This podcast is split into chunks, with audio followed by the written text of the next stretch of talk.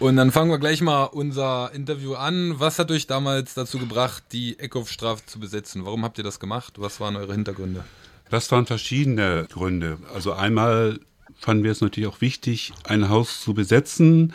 Das war in der Eckhoffstraße. Das ist in der Nähe vom Hauptbahnhof. Für Leute, die sich in Hamburg ein bisschen auskennen, in der Nähe von der Schwimmoper. Das war ein altes Haus, was abgerissen werden sollte. Also sozusagen eine Umstrukturierung, Modernisierung des Stadtteils Hohenfelde, also was heute Gentrifikation heißt. Da sollten kurzfristig Studierende unterkommen und, und dann sollten die Häuser abgerissen werden. Das war ein alter Stadtteil, wo ältere Leute wohnten, eben auch äh, eben Studis. Also das war so der eine Punkt. Der andere Punkt war, dass die Zusammensetzung der Besetzerin war sehr unterschiedlich. Also es waren Leute dabei, die haben versucht, in anderen Zentren, zum Beispiel in der Fabrik, eine linke, sage ich mal, Popkultur oder Rockkultur durchzusetzen. Heute ist das nur noch ein kommerzielles Musikfestival. Dann waren Leute dabei, also es waren Leute von der Roten Hilfe, es waren Leute dabei, äh, Spontis, das kann ich nachher noch so ein bisschen weiter erklären. Und es waren eben auch Leute dabei, die zum Beispiel politisch schon zu äh, Gefangenen was gearbeitet hat, hatten. Also es gab im Oktober 1972 gab es einen Prozess gegen ein Mitglied der Roten Armee-Fraktion, das war Margit Schiller. Also die Spektren waren ganz unterschiedlich und uns war es auch wichtig, hinzu kam auch noch die Situation, dass 1968, das war fünf Jahre nach, ja, nach der Rebellion, dass wir versuchen wollten, die Anpassung von ganz vielen Leuten, die dann einen Job hatten, also meistens einen akademischen Job, da was gegenzusetzen, dass natürlich der Kampf um Befreiung weiterging und, und, und, und das, das, das konnte man nicht machen, indem man Mitglied der SPD oder bei der Gewerkschaft mitgearbeitet Das waren so ganz unterschiedliche Gründe, warum sich dann um Ostern, ist es glaube ich dann Karfreitag besetzt worden, das Haus. Und es gab eben auch in Frankfurt eine sehr starke Häuserbewegung und in Hamburg gab es so kurze Ansätze, aber wir haben uns dann einfach überlegt, wir wollen das auch machen. Also es gab uns Unterschiede. Also es wollten Leute eine Art Freiraum machen, wie das heute heißt, aber auch andere Leute fanden es auch ganz wichtig, ja, die Politik einfach, die Erstarrung, die Anpassung, die Resignation, die sich breit machte bei ganz vielen Leuten, aufzubrechen mit dieser Besetzung. Das ist doch das, was wir wollen. Wie viele Menschen wart ihr ungefähr? Also wenn ich das richtig verstanden habe, es ging darum, so mehrere Initiativen, mehrere Kämpfe mhm. wurden zusammengeführt. Mhm. Also eine politische Komponente, aber ich denke mal auch eine soziale Komponente. Also ich weiß jetzt nicht, wie die Wohnsituation damals war, so mit Eltern und so. Also es war so, bei vielen, die lebten schon in Wohngemeinschaften, aber es war natürlich auch, aber die Wohngemeinschaften setzten sich vielleicht von fünf, sechs, vielleicht wenn es hochkommt, mit zehn Personen zusammen. Das heißt also, wir kannten uns teilweise aus ganz unterschiedlichen Zusammenhängen. Ich hatte schon kurz gesagt, einige Leute kannten sich von Prozessen jetzt gegen Margaret Schiller, andere Leute haben zum Beispiel mal äh, einen Wahlboykott oder ungültig, ungültig gemacht, als die, einige Initiativen also wir wollten oder andere Leute zum Beispiel, es waren äh, groß initiiert worden, ist das, glaube ich, von ehemaligen Genossen von der GIM, das heißt, glaube ich, Gruppe Internationale Marxisten. Die sind, glaube ich, damals aus der GIM rausgegangen, weil das ein sehr autoritärer, zentralistischer Apparat und sie hatten sozusagen Solidarität zu Gefangenen aus der RAF oder zu politischen Gefangenen insgesamt eingefordert. Das ist abgelehnt worden. Also es war ganz unterschiedliche und die Besetzung, also es ist immer schwierig. Also ich denke, im Haus haben dann circa 30, 40 Leute gelebt. Ist natürlich jetzt auch im Rückblick etwas, etwas schwierig. Ja, und das war, das war erstmal das Haus, das musste natürlich erstmal soweit gesichert werden. Also es waren die Barrikaden, die, die Türen wurden gesichert. Da würde ich mal, äh, ja. äh, mal kurz einsetzen, ja. weil gerade für uns äh, jüngere Menschen ist das ja auch interessant, weil bevor man ja sozusagen ein Haus absichert, muss man ja ein Haus erstmal besetzen. Mhm. Und könntest du uns dazu ein bisschen was erzählen? Da kann ich ja nicht so viel zu sagen, weil ich direkt, also bei den ersten Tagen nicht dabei war. Ich, ich bin erst nachher, ich wusste zwar, dass eine Hausbesitzung sein wird, aber ich bin erst später, also sie haben das Haus zumindest so, dass es nicht gleich, da werde ich auch gleich noch mehr zu sagen, nicht, nicht gestürmt wird. Das heißt, es wurden, ja, äh, ob es nun ist nun 50 Jahre her, also wie weit gab es dann, die Türen wurden besonders gesichert. Es gab zum Beispiel, das war ein äh, dreistöckiges Haus und ähm, es, es wurden nachts zum Beispiel Nachtwachen gemacht.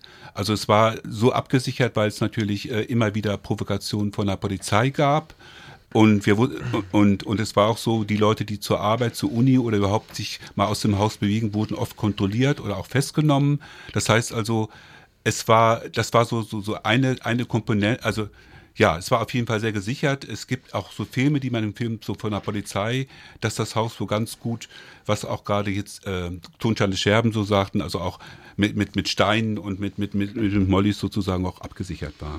Also wir haben ja auch in dem Interview davor gehört, wie immer rabiat die Polizei vorgeht und sich mhm. Zugang zu verschafft und im Endeffekt dann sozusagen das Polizeirecht gilt, wenn da zwölf äh, Bewaffnete dann da mhm eine Wohnung stürmen und mhm. ich denke mal, das wurde dann dadurch auch verhindert. Also sie konnten dann nicht einfach machen, was sie wollten, mhm. sondern mussten dann halt auch mit euren Entscheidungen sozusagen ja, umgehen. Ja, das, das war so. Das heißt, wir haben uns gewehrt gegen die Polizei. Also ich glaube, ein Punkt war, da gibt es auch Bilder im Netz.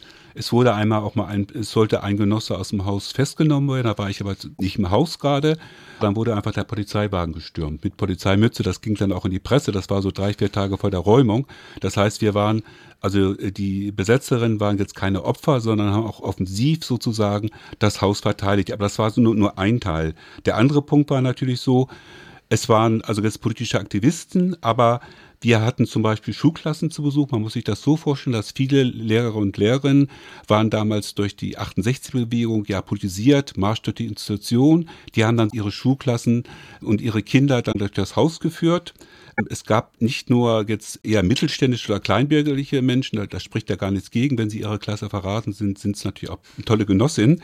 Aber es waren zum Beispiel auch Rocker da. Damals waren die, es gab noch viele Rocker, die sehr links waren. Später waren die ja, sage ich mal, nicht mehr eher, waren sie im Rotlichtmilieu oder waren teilweise auch faschistoid. Und wir haben auch Leute aus den Heimen rausgeholt, waren inspiriert von, von Heimkampagnen. Das war einmal Ulrike Meinhoff, aber es, soweit ich das weiß, hatten Andreas Bader, Gudrun Enslin und auch andere Menschen aus dem Heim, die haben es genauso gemacht. Das können, muss man sich so vorstellen. Wir sind in die Heime reingegangen, haben gesagt, können wir mit den äh, Betroffenen, also mit den Menschen aus dem Heim sprechen. Das ging, also die, auch die Erzieherin, die Sozialpädagogen waren irgendwie auch noch äh, ja, links oder zumindest sympathisierten mit uns. Und wir haben dann einfach gesagt, ihr könnt in das Haus kommen, ihr könnt ein Zimmer haben, Wichtig ist, klar müsst ihr euch an die Regeln halten. Das war zum Beispiel, jetzt keine harten Drogen zu nehmen und so und, und es kann geräumt werden. Also das war auf jeden Fall so. Wir haben versucht, oder wir haben auch versucht, äh, der, Bef der Bevölkerung da, wir hatten auch sehr starke Unterstützung mit Essen, die sind auch gekommen. Auch die Leute, was du vorhin sagtest, die, die, die Kinder und Jugendlichen, die da hatten, die hatten kein ja, auch kein Jugendzentrum, also kein Kickerraum, auch wie immer. Also die kamen auch. Das heißt, wir haben versucht, da verschiedene Bedürfnisse dieser Menschen unter einem Hut zu bringen. Und ja, das erst erstmal. Ähm, ja. Und wie, also wie lief der Alltag ab? Also habt ihr da zusammen gegessen oder wie habt ihr euch das Essen besorgt? Seid ihr dann einfach einkaufen gegangen oder hattet ihr Hartz IV, wie das heute viele Aktivisten haben, oder seid ihr arbeiten gegangen oder? Ganz unterschiedlich. Es gab Leute, die gingen zur Schule. Es gab Leute, die die studierten oder versuchten zu studieren. Wohl, es gab auch dann einige Leute, die haben nachher ihr, ihr, es gab einen Genossen, der stand 14 Tage vorm Abi, der hat das dann hingeschmissen. Andere Leute hatten irgendwie, was weiß ich, ich zum Beispiel war Zivildienstleister, hatte also auch so ein kleines Einkommen. Ja gut, ist richtig, wir haben zusammen gefrühstückt. Wichtig war, wir hatten jeden Abend ein Plenum, wo einmal, ja, wir wollten natürlich auch versuchen, politisch zu agieren. Das heißt, wenn wir das Leute in das Haus holen wollten, wir wollten Familien, wir wollten auch Menschen, die aus, aus so, na, ich weiß nicht, wie das damals hieß, die keine eigene Wohnung hatten, wir versuchten auch Wohnungen in, dieses, in diese Häuser zu integrieren, das hat aber nicht so geklappt. Ähm, wir haben abends Plenars gehabt, äh, jeden Abend eigentlich, wo wir dann auch so die nächsten Schritte, also was ist im Haus gelaufen, was ist gut, was ist schlecht gelaufen, wo gab es Stress, was muss gemacht werden, also ganz, ganz, ganz unterschiedlich. Also es war sozusagen, wir haben unseren Alltag, aber haben natürlich auch sehr viele politische Diskussionen. Wir hatten auch äh, Arbeitskreise, politische Arbeitskreise. Wir sind ähm, teilweise äh, zu anderen Leuten gegangen und sind Leute zu uns gekommen. Das heißt also, es war sozusagen, äh, die Stärke war ganz einfach die, dass, dass, dass so viele Leute da waren und wir haben natürlich auch teilweise sehr kontrovers diskutiert. Wir haben uns auch mit vielen 68ern zum Beispiel zusammengesetzt, die teilweise ein sehr hohes Wissen hatten, aber dann nie im Haus waren, habe gesagt, Leute, entweder oder, da müsst ihr immer im Haus sein. Ihr könnt nicht einmal einen, kurz, einen klugen Satz sagen und geht dann wieder und wir haben die Scheiße dann am Dampfen. Und das muss man sich so vorstellen, dass wir auch Leute von außerhalb für das Haus begeistern, dass sie zumindest mal eine Nacht zum Beispiel, ja, Dachwache gemacht haben oder dass sie mal was zu essen oder wie auch immer oder sie, die, die haben das teilweise ja Also Theorie und Praxis sozusagen. Ja, genau, das, das war so das, das, das Starke und das, das Gute an diesem Haus. Also sozusagen, ihr habt ja, ähm, ich weiß jetzt nicht, wem das Haus gehört gehabt, aber ihr habt sozusagen ja auch ein Stück weit, ähm, naja, genau, Eigentum zurückenteignet sozusagen, mhm. habt Leuten, die, denke ich mal, ökonomisch, sozial nicht die Möglichkeiten hatten, eine Wohnung zu haben, das angeboten und habt probiert auch, ja, genau, ein Stück weit im Alltag eure politischen Vorstellungen umzusetzen. Ich kann ja vielleicht sagen, also das Haus gehörte, soweit ich weiß, einer Wohnungsbaugesellschaft der, der neuen Heimat, also der Saga. Das heißt, sie haben da auch ein ganz interessantes, das haben wir rausbekommen und die haben teilweise mit dem Studentenwerk zusammengearbeitet, das war damals DKP nah und wir haben richtig mitbekommen, dass die kurzfristig noch Häuser, also da Häuser in der Eckerstraße, also Passagen untervermietet haben für Studierende, um das nachher abzureißen. Das heißt, es gab da auch sozusagen ja eine Zusammenarbeit zwischen Gewerkschaft, SPD, SPD war damals der Senat und eben auch zum Beispiel der DKP. Das haben wir einfach dadurch rausbekommen, dass Genossinnen von uns in den Aster eingebrochen sind oder in den äh, und haben das rausbekommen durch die Akten. Es da, gab also halt damals sozusagen noch, eine proletarische Akteneinsicht. Ja, genau, richtig. Es gab halt damals noch keine Digitalisierung und ähm, das heißt also ähm, wir haben da auch was transparent gemacht und, und, und, und mir ist da auch klar geworden, dass die DKP eben, wie gesagt, eher mit den mit, mit, mit, den, mit der SPD zusammenarbeitet, als, als, als mit uns. Ich sag mal so ganz platt. Das war so die Erfahrung, die wir damals gemacht ja, haben. Also die DKP von heute und die DKP von damals, das mhm. ähm, ja, ist, glaube ich, vielleicht auch nicht das Gleiche. Und wenn ich das heute so mitkriege, ist die mhm. äh, DKP, glaube ich, auch mehr homogen mhm. zusammengesetzt. Mhm nochmal um alle DKP-Hörerinnen den Schutz zu nehmen. ja, aber klar, sie haben, da, sie haben ja damals auch mit der SPD, Wahl der SPD aufgerufen. Egal, das war nur einfach so die Zeit. Auf jeden Fall haben sie da sozusagen an dieser Umstrukturierung mitgearbeitet, anstatt da die Widersprüche voranzutreiben, haben sie die eher ja, es ist ja, es ist ja auch richtig, dass wir keinen Geschichtsrevisionismus betreiben, dass wir ganz mhm. klar sagen, wie Sachen gelaufen sind. Mhm. Aber jetzt nochmal so eine kleine Präzisierung von meiner Seite. Mhm.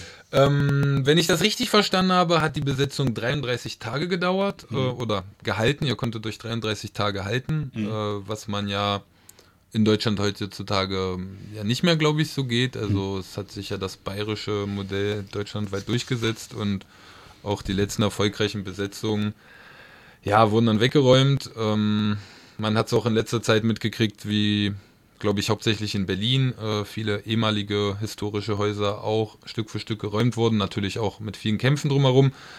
Und wir kennen das sozusagen heute so ein bisschen aus der Moderne. Ähm, wie war das damals? Ähm, also man muss einfach sagen, dass die Linke natürlich, äh, ich spreche jetzt für den Westen, für Hamburg, ne, einfach stärker, viel mehr verankert war. Das heißt also, es gab ähm, es gab in allen gesellschaftlichen Kreisen, ob es in den Kirchen, es gab äh, bei Journalisten, also zum Beispiel als die Räumung kam, haben uns das Journalisten gesteckt und die sind dann auch rausgeflogen bei der Hamburger Morgenpost. Das heißt, und auch so äh, die, die Menschen in den Heimen, in den Schulen waren einfach, äh, wie Toncherner sagen, ich will nicht werden, was mein Alter ist, waren einfach, die Gesellschaft war einfach politischer. Und dadurch haben wir natürlich, äh, gut, und wir konnten uns vermummen, das war auch klar. Äh, wir konnten auch Helme aufsetzen, was heute gar nicht mehr möglich ist. Ähm, es, äh, das, das war auf jeden Fall, und es war eben diese Erfahrung der 68er-Kämpfe, also äh, Springerbesetzung und etc. BP war ja noch nicht so lange äh, vorbei. Das heißt also, es, es gab diese, diese relativ breite Verankerung noch, gab es einfach noch und das hat uns wahrscheinlich auch gestärkt und äh, es war ja auch so, wenn wir medizinische ähm, Betreuung hatten, dann waren Ärzte, linke Ärzte da, ähm, ähm, und Ärztin, die sozusagen dann auch, äh, also das heißt, es war eine relativ starke, es war eine sozialrevolutionäre, es war eine individualistische und antagonistische, natürlich auch sehr unterschiedlich, aber es waren 33 Tage und äh, wir haben natürlich auch keine, keine Verhandlungen gemacht und so und ähm, es war auf jeden Fall ein ziemlicher Anziehungspunkt für viele Wurden Menschen. Euch Verhandlungen angeboten? Das weiß ich jetzt gar nicht mehr so. Auf jeden Fall äh, Ihr habt nicht verhandelt. Nee, haben nicht verhandelt. Das ist Können richtig. Wir so stehen lassen. Das, das kann, kann man so sagen. Dazu war die Zeit zu kurz und es war einfach ein Anziehungspunkt. Und ich denke, so die, die Räumung war dann einfach so, dass es natürlich, ähm, das hat man ja auch gesehen, dass, dass sie uns gewährt, aber dass es auch sehr anziehend war, eben auch für viele Kinder und Jugendliche, aber auch für, für die Leute aus dem Heim. Also das war einfach so. Und es hat einfach auch in, in meinem Bekanntenkreis, die jetzt nicht dabei war, hat es einfach ähm, Eindruck gemacht. Es war einfach, da das, äh, haben sich, haben Leute nicht nur geredet, sondern haben auch praktisch was gemacht. Was du schon sagst, ist mit Theorie und Praxis. Und ähm, wie lief denn die Räumung ab? Ja, die war dann, das, das, war so, also wir wussten teilweise, dass die Räumung kommt. Also, ne, also die haben zu Journalisten, wir wollten es natürlich verteidigen, wir wollten das zumindestens. Sie haben uns dann sozusagen durch einen Trick, ein Mensch, der sozusagen uns immer Essen gebracht hat, der hat mit der Polizei gearbeitet, also der kam dann morgens um vier, fünf an und hat dann und, und, und hat den Wagen geöffnet und dann stürmte dann das Mac raus. Das waren eben als mobiliser Einsatzkommando, die sind ins Haus gestürmt, die haben auch, auch geschossen. Wir können Glück sein, vom Glück sprechen, dass, dass, dass da niemand von uns äh, erschossen worden ist. Und die Räumung war dann wahrscheinlich so in einer Stunde war die dann auch, äh, es wurden, glaube ich, ungefähr 70 Menschen festgenommen. Ähm, also das war schon äh, ziemlich heftig. Wir wurden auch alle gefilmt und ähm, also das war auch eine ganze Amanda von Polizei, von Bullen, die da waren. Und ähm, es ist auch so gewesen, dass dann es wurde teilweise erwogen, Mitgliedschaft in einer kriminellen Vereinigung. Wie gesagt, das war 1973. Und diese Sonderpolizeieinsatzkommandos sind ja nach der, nach der Aktion des Schwarzen September 1972 gegründet worden. Das heißt also, das war Widerstandsbekämpfung auf höchstem Niveau. Und ich denke, im Nachhinein war es so einfach eine Entwicklung, wo wir nicht mehr in unseren Kreisen, sagen wir Jugendlichen oder akademischen Kreisen, sondern wo wir auch eine Ausstrahlung relativ breit in die Bevölkerung hatten. Ne? Ja, das MEC, das kennen wir ja noch heute von Diebstahlmunition und hm. faschistischen Tendenzen, ja, ja. also damals bis heute sozusagen. Hm. Hm. Und wie ging es dann nach der Besetzung weiter? Also wie ging es äh, nach der Räumung, Entschuldigung, mit euch weiter? Also was war eure Perspektive? Wie waren die Reaktionen von der Hamburger Bewegung? Wie waren die Reaktionen im Stadtteil von den Leuten, die geräumt wurden? Also es ist ganz, ganz klar, weil das Haus natürlich sozusagen auch was so, so, so, so, so ein Angriff auf die SPD mehr Demokratie wagen. Das wurde nach der Räumung innerhalb von, von 24 Stunden zerstört. Ne? Also das, das ganze Haus? Ja, ganze Haus. Es wurde mit, mit Raupen und, und Panierraupen und was da alles gibt. Das war also ganz klar, sie wollten das tilgen sozusagen. Das war da nicht mehr da. Wir waren da nochmal 10, 15 Jahre später da. Du erkenn, ich habe den Stadtteil dann gar nicht mehr erkannt. So, ne? Also das ist dann ganz neu, aber ich habe da mit Leuten geredet so Ende der 90er, die kannten zumindest die Eckhoffstraße noch. Ne? Also das war das eine. Es hat bei einigen hat's Resignation gebracht, zum Beispiel Leute aus dem Heim sind dann gleich in verschärfte Heimaufsicht äh, bekommen. Die mhm. haben aber später dann auch äh, teilweise, soweit ich das mit in linken Wohngemeinschaften weitergelebt. Das ist das eine. Einige haben dann später die Hafenstraße äh, ähm, mhm. aufgebaut oder, oder besetzt, so aus, aus den Erfahrungen, vielleicht ein bisschen vorsichtiger und nicht ganz so konfrontiv am Anfang. Andere haben sich sehr, also es war ja damals schon, sagte also für meinen Zusammenhang, wir hatten sehr viel mit uns mit politischen Gefangenen aus bewaffneten Gruppen auseinandergesetzt. Einige von denen sind dann in bewaffnete Gruppen gegangen, wie zum Beispiel Stefan Wischnewski, Bernd Rössner, Wolfgang Bär, Andreas Vogel zum Beispiel zum 2. Juni oder Christa Eckes, die vor circa zehn Jahren gestorben ist. Und ähm, also für einige war das, muss man auch sagen, war es vielleicht eine Resignation. Für andere ging der Kampf aber weiter und wir wollten in den Aktivitäten, die wir danach gemacht haben, zumindest die Inhalte weiter auf einer anderen Ebene sozusagen umsetzen. Wir, wollten, haben nicht aufgegeben gesagt, sondern und wir haben ja auch gesehen, wie die Umstrukturierung insgesamt gelaufen, wie Stadtteile zerstört worden sind, wie der ähm, der Angriff des Neoliberalismus auf alle Bereiche fortgeschritten ist. Und wir wollten das damals vor 50 Jahren verhindern. Und auf jeden Fall hat, hat uns das auf jeden Fall gestärkt. Also war mit dem Besitzen Haus auch sozusagen der Schutz vor den Gentrifizierern im Stadtteil sozusagen weg. Das ist richtig. Nur ist es eben so gewesen, dass in der Hafenstraße war das in der Zeit auch anders gewesen. Und ähm, und, und wir haben versucht, das eben mit, mit, mit ja, an, zum Beispiel war das so bei den die, die Genossen, da sind ungefähr 10, 12 Leute in den Knast gekommen. Die Für haben die Besetzung. Ja, genau, ne? Und, und drei sind dafür bis zu 16 Monate im Knast geblieben. Und einige haben sich dann zum Beispiel, es gibt ein Interview mit einem, der 16 Monate bekommen hat, ähm, der hat sich dann sozusagen den, den Hungerstreik der politischen Gefangenen aus, aus äh, solidarisiert sich angeschlossen. Das heißt also, ähm, das hat uns weiter besteckt, weiter zu kämpfen sozusagen. Es war also für einige nicht, aber das ist halt so, ne, auf jeden Fall, für mich persönlich war es eben so, dass ich sozusagen mit meiner vorgeschriebenen bürgerlichen Auf äh, Laufbahn, ich wollte Krankenpfleger werden oder was, ne, habe ich dann aufgegeben, weil ich mir gesagt habe, äh, nee, das, also, ne, ich, ich arbeite daran, dass, das Große zu ändern und also war die Eckhoffstraße ganz konkret auch für dich sozusagen der Anfang, oder jetzt vielleicht nicht der Anfang, aber nochmal mhm. ein Schub in deine Politisierung, in deine genau. Organisierung, also dass ich, Widerstand. dass ich in der Lage war, tagtäglich zu hassen und tagtäglich zu kämpfen. Ich sage jetzt mal so ein bisschen, bisschen, ein bisschen plastisch, so ein bisschen moralisch, aber das war ein ganz wichtiger Einschnitt. Es war nicht nur für mich alleine, sondern für viele andere auch, dass sie dann sozusagen sich eher politisch agiert haben und sagen wir mal so eine bürgerliche Karriere oder was wir mal sagten, Auto, Familie oder so drauf haben, haben wir geschissen sozusagen. Ne? Also das war uns, uns war wichtiger eher die Befreiung. Und um, vorhin hat der eine Genosse Bertolt Brecht, es gibt kein Leben im Falschen. Ne? Also das, mhm.